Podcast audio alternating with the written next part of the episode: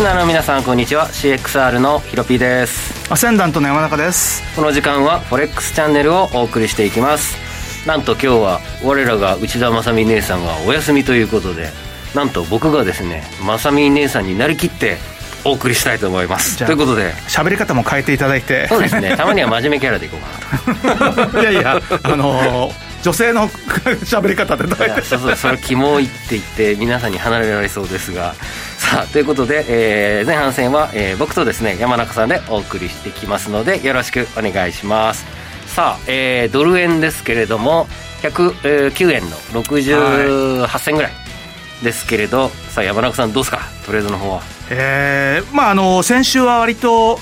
前半ちょっとんっていう感じだったんですけれども、ね、まあ、あの先週金曜日の、はい、まあ、ヒロピーと一緒にやってたのを聞いてた方は、えー、難品買いして、うん、えー、その後どうなったかなというふうに思ってるでしょうけれども、うん、ちょうど金曜日に、えー、収録が終わった後に、はい、なんかちょっと嫌だなと思ったんでもともとのポジションはえー、コストでやめ難品した分は50銭リグってという感じだったんで、まあよしですね。なるほどですね、えー、その後はやってません。はい、はい、えっ、と、まあ、金曜日僕と山中さん夜にですね CXR の YouTube ライブであのドル円ああだこうだといろいろ語っててですねその時馬さんゲストで来てくださってですねあのお話ししててまあ、その3人でやってる最中はぐいぐいぐいぐい109円から切り返して、ね、後半まで追い込んで、おこれはあなんとかヒロピーポジション助かったと思ってたんですけども、まあ、月曜日またなんか難聴に推移したりとか、えー、もしくは今日また徐々に上がってきたりとかでなんか109円台の結構狭いレンジになってきましたよね。そうですね、まあ、110円の売りとどうも109円の202買いがいるみたいですよ。うん。今日の中国の GDP あ GDP でない貿易収支ですよね。これちょっと予想外にあんまりいまいちあのよろしくなかった結果みたいですけれども、えー、と貿易収支予想が3278億元だったところが879しかなくて、うん、えー、だいぶ予想より予想の4分の1ぐらいかなり弱いですね、うん、なんですよね。でドル建てで貿易収支ドル建てにすると520億ドルえー、の予想のところが結果がですね138億ドルとまあ少ない少ない、はい、ででも逆にそこで少しリスクオフになるかなと僕は思ったんですけれども全然でしたね。あんまり反応しなかったっていうような、ね、反応は弱いといえば弱いですよね、うん、うんということで、まあ、結論的にヒロピンまだドル円のロングポジション持ってますっていうところです。山中さんは売ったらしいですね金曜日売りましたよ。だからあの金曜日に放送の後になんかな週末超えてポジション持つのもどうなのかなってもともとやられてたポジションだったんで、うん、ああチャラで逃げられるんだったらばチャラで逃げた方がいいのかなと思ったんで7号で売って、うんうんうん、7号で売って。でその後は何もしてないです。だからあ今ショット持ったまま。いやいやいやいやあのもともとあの時は僕ロングだったんで買い下がってたんで。あそっかひっくり返して、うん、で昨日ぐらいにリグったんですそれであの金曜日に、はい、あのその日のうちに捕まってん？っていう感じだったので、うんうん、でまあ下でもう一回50銭下でさらに買って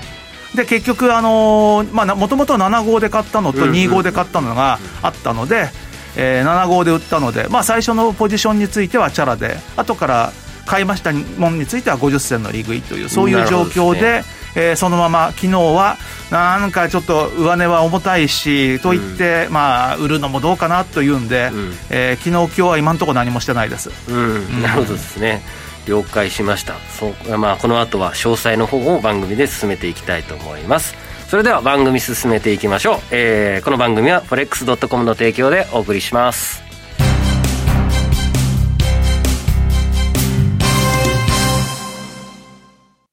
ノックアウトオプションが目標へと導く。よりシンプルな新しい通貨取引。forex.com では柔軟な証拠金設定、リスク限定、簡単なトレード設計のノックアウトオプションの取引が可能です。最大損失を限定し、高い資金効率を利用しながら利益獲得が狙える画期的な商品で、1000通貨相当から取引いただけます。ノックアウトオプションならリスクをコントロールしながら機会を逃さない。トレードに優位性を。ノックアウトオプションや FX なら forex.com でぜひお取引を。講座のお申し込みや詳細は forex チャンネルの番組ページをご覧ください。外国為替証拠金取引及びオプション取引は、元本及び収益が保証されているものではありません。FX 取引は、レバレッジを利用して取引代金に比較して少額の証拠金で取引を行うために、相場の変動による価格変動やスワップポイントの変動により、思わぬ損失が発生する場合があります。お取引の前に契約締結前交付書面などを必ず熟読し、取引の内容、危険性などをご理解いただいた上で、ご自身の判断と責任にてお取引ください。StoneX フィナンシャル株式会社金融商品取引業関東財務局長金商第291号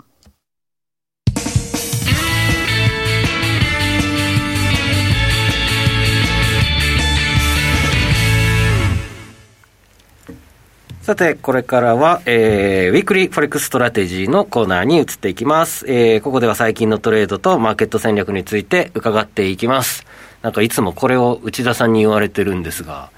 違和感がありますね、自分で言うと。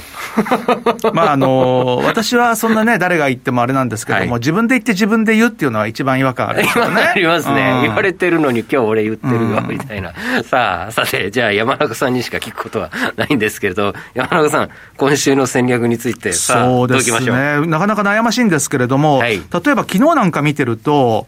米金利は上昇してきてるんですよ、昨日から今日ぐらいにかけて。ね、今1.70。そうです、今1.7%まで上がって。で、うん、じゃあド、ドル円の方どうなのっていうと、ドル円は逆に高値を、えー、金曜日から着実に切り上げてて、まさにあの、金曜日の放送の時間帯がすった金と、うん、えー、いうような状況で、そこから高値切り上げてきてるんで、ちょっと今、米金利の動きはあまり参考にならないというか、うん、まあ逆にあの、ポジションが少しずつ利食いが今は出てる状況なのかなということと、うん、えー、先週の金曜日に発表された先週火曜日時点のポジションがですね、うん、若干なんだけど、円売りポジションが4週ぶりに減ってたんですよ。お、そうですか。そうです。わずかですけどね。なるほど。だからわずかにこの減ってたということは、おそらく、ええー、まあ若干とはいえですね、それまで、まあ投機筋でもって円を売ってた向きが少しリグったんじゃないのかなっていうことで、うん、まあそのあたりの影響が多分、を引いてるというふうに、まあ考えてもいいのかなと。あとまあ昨日に関して言うならば、やっぱり日経平均がちょっと、あの、下げる動きで、はい、えー、ドル円が、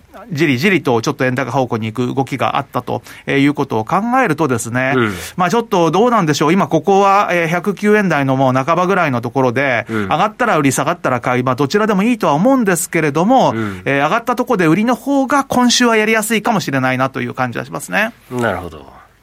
まあ、あの輸出企業、えー、輸入企業の4月、ドル買いもう少し入ってくるかなって僕は思ってたんですけれども、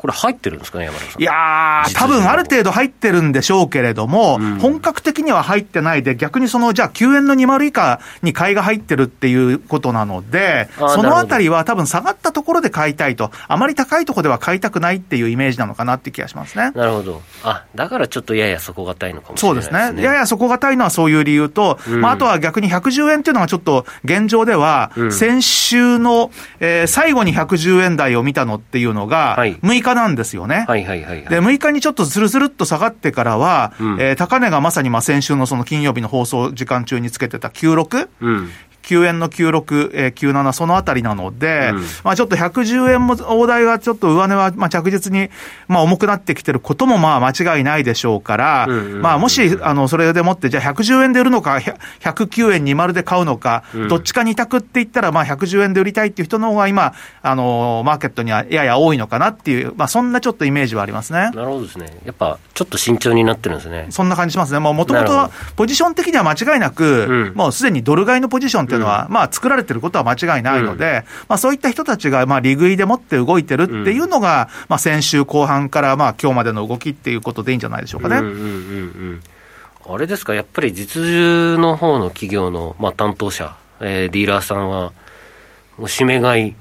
買い切れって絶対ないですよね、まだ。まあもちろん買い玉は。ね、うん、あの、残ってるんでしょうけれども、無理に、うん、あの今全部買う必要もないので、うん、まあ下がったら買いたいっていうのが、まあ主流じゃないでしょうかね。これ大体その予算的なものもあると思うんですけども、やっぱり4月とか1か月ぐらいかけて、ゴールデンウィークまでは、なんか第一目標みたいなのを決めてこう、まあ、そうでしょうね、あのー、それこそ、まあ、3月の日銀短観とかで、あのー、まあ、いわゆる社内レートっていう、まあ、想定為替レートってありましたけど、まあ、随分あの今の水準よりは、まだ円高水準にあるので、うん、変な話、どこで、あの売り手としてはどこで売ってもいいんですけども、買い手としてはですね、買いにくいですよね。なるほどそうです、ね、だから待ちたいっていうのが、まあ、あの動きとしては出てきやすいと思いますね。うんなるほどですね。僕もまだドル円とあとポンド円をちょこっとロングしたまんまで、先週から本当にポジション変わってなくて、ただやっぱりちょっと想定していた、想像していた以上にドル円の上値が重くなってきて、正直迷いっぽいものが出てきた。うん、で、これ多分全員一緒なんですよ。あそうでしょうね。うん。で、そういった実需の買いと、僕みたいに迷いが生じて、少しずつポジションを落としていくような人たちの多分工作で、これは三角文字みたいになっちゃうんですかね。まあ、ちょっとしばらくは、まあ、どっちかに抜けら、抜けそうで抜けないという状況が今週1週間は続くかもしれないですね。で、それでもって、一旦まあもみ合いを見て、まあ上に抜けるか下に抜けるかの抜けた方向にちょっとついていくっていう、まあそんなイメージでしょうかね。うんうんうんさて今日は夜、今週の僕の中では、まあ僕たちの中ではなんですけど、目玉の、えー、経済指標、えー、まず、えー、アメリカの CPI ですね。はい。と、あと金曜日の、えー、中国の GDP、はい、えー、ございます。えー、まず、今晩の、えー、アメリカのですね、CPI の前期比、えー、あ前、前年度ですね、前年度ベースでの予想が2.5%という、なかなか高い予想が出てます。で、まあ僕的にはロング持ってるんで2.6とか上振れしてほしいなっていうのはあるんですけど、前回も0.1ぐらいちょっと、あの、市場予想より低くて、前々回もちょっと低かったような気がするんですよ。うん、で、思った以上に、市場予想より上回った CPI、最近アメリカ出てないなと思ってるんで、ちょっと期待してるんですけど、もうこれで、いい予想、あの、結果が出たとしても、2.6とか、2.7%みたいなのが出たとしても、ドル円上がらなかったら、ちょっと、みんながっかりして売っちゃうのかなとか、そうですね。レンジ相場に移行しちゃうかなとかっていうのは、若干本当に心配はしてます。9時半ですけどね。うん。まあ、そこで、あのじあの実際のエフェクトレーダーからの売りが出たときに、逆の値動きが出ないかなと、まあ、心配しながら、えー、まあ、昨日新月でしたし、下手したらこれでトレ、若干のトレ点とか、トレンド転換とか、うん、まあ、レンジ相場入りも覚悟しながらのちょっとポジションコントロールを今、僕的には考えているっていうようなイメージです。うん、はい。さあ、えー、自分でつ、えー、質問して自分で答えてと 忙しくなってきましたが、この後ですね、えー、今日はカズさんに、えー、来ていただいているので、えー、続きはフォレックスラウンジのコーナーで、えー、いきたいと思います。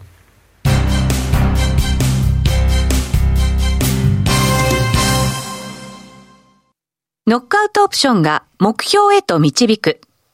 よりシンプルな新しい通貨取引。forex.com では柔軟な証拠金設定、リスク限定、簡単なトレード設計のノックアウトオプションの取引が可能です。最大損失を限定し、高い資金効率を利用しながら利益獲得が狙える画期的な商品で、先通貨相当から取引いただけます。ノックアウトオプションならリスクをコントロールしながら機会を逃さない。トレードに優位性を。ノックアウトオプションや FX なら forex.com でぜひお取引を。講座のお申し込みや詳細は forex チャンネルの番組ページをご覧ください。外国為替証拠金取引及びオプション取引は元本及び収益が保証されているものではありません。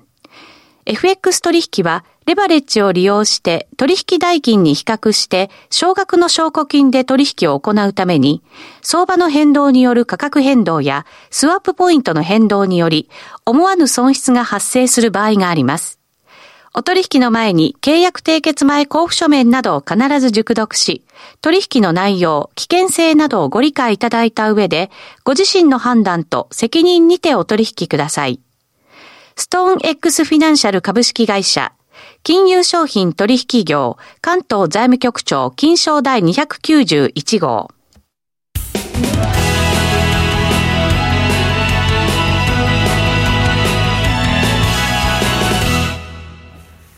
さて、ここからは FX やノックアウトオプションについてのアイディアやポイントなどを伺っていきます。今日のゲストは、ノックアウトオプション王子こと、カズさんです。よろしくお願いします。よろしくお願いします。よろしくお願いします。いやー、僕の心は内田正美です。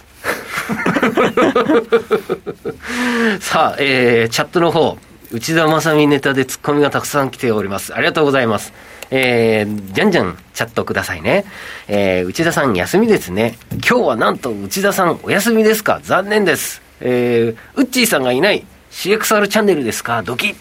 こんにちは。内田さん、マスターズに行ってるのですか？笑い。なかなかいい線ついてますね。内田さんどうしたの？っていう心配の声もたくさんいただいています。もしかしたらあの人ラジオで聞いてるかもしれないですね。聞いてますよ、きっと。うん。そろそろツッコミがあるのかないのか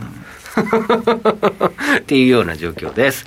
さあさあさあ、進めていきましょう。カズさん、どうですか、トレードの方。そうで、今週ちょっとなんかレンジが多いなってイメージが。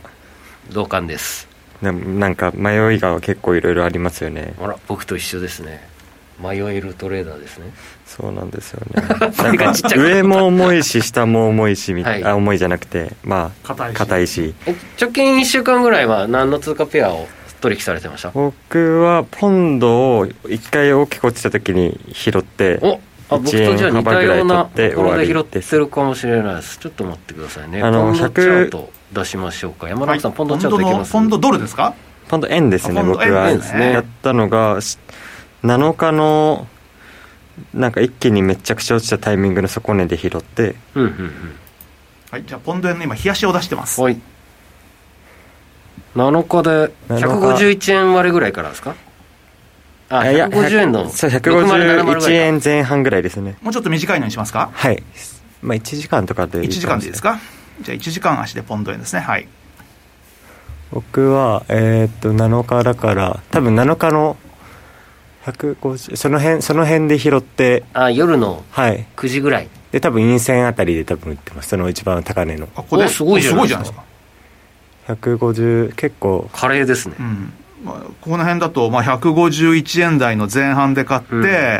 まあ、ここの陰線のところで売ったとすると、うまくいけば152円ぐらいで売れてるって感じですよね。そう、結構値幅取れてました。マジか、すごいです。履歴が多分どっかに残ってるんですけど。151円の20がサポートライン引けて、一回そこで反発したからロングして。151.3で買って、151.9で売ってます。あ、じゃあやっぱりここの陰線で買って、えーはい、ここの陽線か陰線で売ってるって、そんなところですよね。多分陰線のストップがかかって売られたので、うん、多分その陰線じゃあここで買って、東京の、ね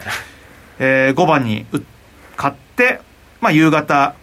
売ってるという感じですね。そうですね。時間的には短いトレードですね。ちょうど3時間ですね。うん、15時40分に買って、18時40分に売ってます。うんうんうん、これ、何の根拠な感じのこれは、えっと、4時間かな。4時間か冷やしでチャンネルが引けて、はいはいはい。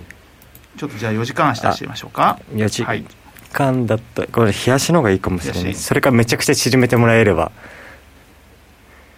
あじゃあこれをめちゃくちゃ縮める。はい。こんな感じですか？はい。でその辺でなんかチャン右肩上がりのチャンネルが引けそうですね。引けてですね、うん、いつから引いてんだろう。2月の終わりぐらいからですか、いや、うん、もっと前。これいつだ？ちょっと待ってください。12月のお結構前ですね。20日ぐらい。これよりもさらに前だ。12月の20日ぐらいの、はい、っていうとじゃあもうこここからですね。きっとこういう感じですかね。12月の。あそんな感じですね。ああまさにそれですね。うん。ちょっと今まあ微妙にこれ合ってないな。いやなんかそこ出ちゃってます僕はチャンネルから。うん。あでもあれか,、まあ、まあ、取引時代ってちょっと違いますもんね,、はい、でそれででなんかそのチャンネル引いた時に僕のチャートだとちょうどその辺が反発の地点で7日の下の。どどこになんだろう7日だと7日っていうとさっきの場所っていうと、はい。えこれまでちょっと今、またじゃあちょっと1時間に戻しますね。この状態で。えー、7日のここですよね、だちょっとこの線とは違うんですけれども、そこが多分僕の線だと、ちょっと、あでも、そっちの方が綺麗な気もしますけどね。だからこっちあのこのこの辺とか、はい、この辺とか結構綺麗でわけありますよね、はい、あの多分 FXCM の方で見てたので、うんうんうん、まあ、ちょっと違うのかもしれないんですけど、うんうん、まあ、そこがあの僕はその赤い線が上の、まあ、要はこの辺にそこでそこだったので、はい、そこで買ったって形ですね、で土天ショートはしたんですか？さらに。いやしてないあさすがにそれはしてない、なるほど。いやそこでショートにしたらすごすぎちゃってね。すごすぎちゃいますね。本当に。いやショートを最初から握っとけばって思いましたけどね。ちょっと難しいですよ結構崩れましたよねいや思いのほか下げましたね、うん、そんで、まあ、ポンドこれポンド円にしてもポンドドルにしてもそうなんですけど意外とあの最近あのユーロポンドなんかでもなぜユーロの方が強かったと、うん、ね、ポンドが弱かったっていうような動きが結構ありましたからね。まあそうですよね。まあ欧州の辺も、ドイツ、フランス、イタリア、スペインでワクチンがもう18、19、20%となってきたので、えー、ちょうど少しコロナ、コロナ期経済を意識したユーロ買いが始まったのかなって僕は勝手に思ってるんですね。うんまあ、ポンドもそうだったんですよね、そうなんですよ。20%ぐらいから特に加速。その動きはすでに先行してたんで、うん、まあ、逆に利食いが出ちゃったのかなっていう感じもするんですけども、うん、でもただ、今週に入ってからイギリスっていうのは、えー、制限緩和措置がまた始まって、うん、結構その、今までは、あの営業しちゃいけなかった美容院とか、そういうようなところが営業 OK になったとかっていうのもあるので、そのあたりの動きで、昨日はポンド買われてたみたいですね、若干ね。あとは、まあ、気になるのは、ドイツがロックダウン延長とかって言ってますよね。そうですね。フランスもまたなんかやり始めました、ね。うん、だから、全然影響出てないんですけども、うん。うん、まあ、ちょっとどうなるのかなっていうのは、うん、まあ、ちょっと気にはなるところですね。うん、話若干飛びますけど、チリとかあの中国製のワクチン、シノバクでしたっけ、はいはい、はい、たくさん打って、接種率は非常にいいんですけれども、コロナの感染者がかなり拡大して、あのピーク超えちゃったんですね、1月の。効果は実は非常に弱いんじゃないかっていう話がありますけどね。いろいろとちょっと荒れてる感があって、うん、えー、結構それで差が出てくるかなとも若干感じてはいます。まあどうなるか分かんないですけどね。うん、まあ南米のあたりなんでね。その検査とかは。意外と人種とかって本当あるかもしれないですよね。いやそうですよ。僕あると思う、うん、だってあの最初に中国で広がって、うん、その後アジアってなんだかんだ言ってそんな広がってないですもんね。そうですそうです。逆にあのワクチンも、うん。アジア人には効くけども、逆にあのラテン系には効かないとかね、そういう可能性ないとは言えないですよね、分かんないですもんね、いや、そう思います、そう思います。だから僕、その始まって、もうちょうど10か月ぐらい前から、多分言ってたと思うんですよ、この番組でも。うんうん、あの東南アジアとか、まあ、あの黄色人種。系は、このワクチン、ワクチンじゃないの、コロナの耐性は強いかもしれないっていうので、これなぜかというと、まあ、日本、韓国、中国、その他、え東南アジア周りの、はい、えベトナムとかミャンマーとかカンボジアとか、あの辺も指してタイとか、うん、あの感染者拡大しないし、あの致死率も低く抑えられてた。で、フィリピンだけ高いんですよ。でフィリピンはスペイン系の血が結構入ってるので、うんね、っていう話をこの番組で何回かしてるはずなんですよ。で、やっぱり僕、その仮説あありじゃないかなって、今でも感じてますね、ちなみに TradingView でも、あれで、コロナの感染者見ることできるそういえばそうでしたね、見ときましょうか、ちょっとあの最近出してなかった、ね、最近出してないんですけど、このところに、あの COVID って入れると、はい、COVID、はい、そうするとですね、はい、えー、このところね、 Confirmed っていうのが感染者数で、はい、 Deaths っていうのが死亡者なんですけど、まあ、このところ見ていくと国があるので、例えばじゃあ、あの、さっきから出てきている、うん、えー、アメリカあたりはどうなのかとかっていうと、うん、えー、コンファームド US、これが、あの、アメリカの方の、えー、感染者数の状況という、うん、まあ、こんな感じで、まあ、まあ、増えてはいるんですけれども、まあ、どうなんでしょうね、悩ましい形ですよね。いや、でもカーブが徐々に徐々に。緩んでる、緩んできてはいるんですよね、だってこれ、感染者の、ね、全員なんて絶対右肩上がりなのは間違いない、うん、そうなんです、だから、まあ、そういう時には、これはこの前日比っていうのを、はい、まあ、見ればまあいいんじゃないのっていうことで、はい、まあ、そういう時にはモメンタムですよね。うん。モメンタムでもって前日比になるので、はい、ここでここのところの数字をモメンタムで1にすれば、うん、まあ、要はえー、1日あたりの感染者数になると、うん、で、えーまあ、こんな感じででこぼこしてるんで、うん、まあ、よくあるのは、まあ、7日平均出すとかってなりますけども、うん、まあ、あの少なくとも、減ってきてるなっていうのは、まあ見て取れますよね、こういうので見るとね。MacD でダイバージェンスが出たから下がるとか言って冗談でツイッター流したら炎上するかなと。あれ知ってる人いないですもんね。まあでもこれあのあれですよあの SMA でもって単純移動平均で、はい、こちらをですね、えーまあ、要はこの今これをこっちに持ってくるわけですね、こんなふうに。うんうんうんうん。それでもって、この期間を、まあ、要は、えー、パラメーターを終値じゃなくって、モメンタムにして、7日間平均だから7にすると。うん、そうすると、えー、この、もともとの、この感染者のギザギザのやつを、えー、見えなくしておいて、7日平均だけ出せばこんな感じですね。うん、なかなか、あの、使い勝手がいいですね。うん、確かに、そうですね。日本はどうでしょうか？くない。どうですか？日本は。日本は日本今ひどいはずですよね。日本ついにワクチン接種率1%超えましたからね。ついに1%ようやく1%ただ 今日なんか大阪でついに1000人超えたとか言ってますよね。これ笑い事じゃない。医療機関の人も全然スケジュールが出てないってみんな言ってますね。なんでこんなになんでこんなになっちゃってるんだろうね。あれなんでしあの死者しか出てこないんだ ?COVID、Confirmed、Japan っていうのが。えー、あるはずなんですけどね出ないですか？仕様が変わっちゃったかしら？い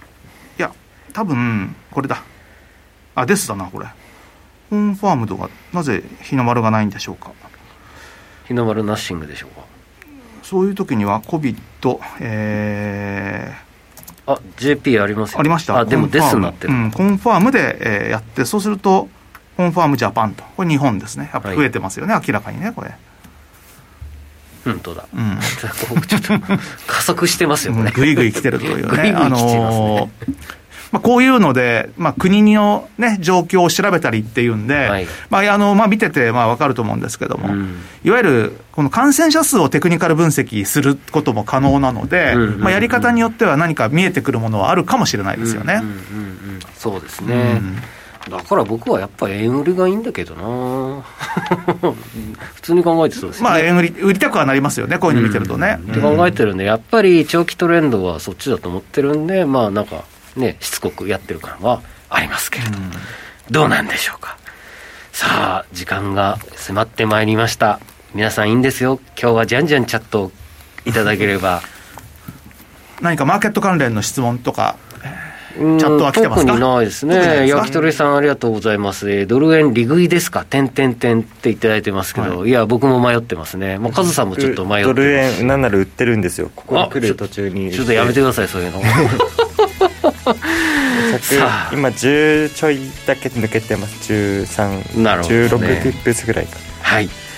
さあじゃあこの続きは YouTube ライブでの延長配信でいきたいと思います、えー、引き続き、えー、皆さん、えー、ご視聴の方よろしくお願いします、えー、この番組は forex.com の提供でお送りしました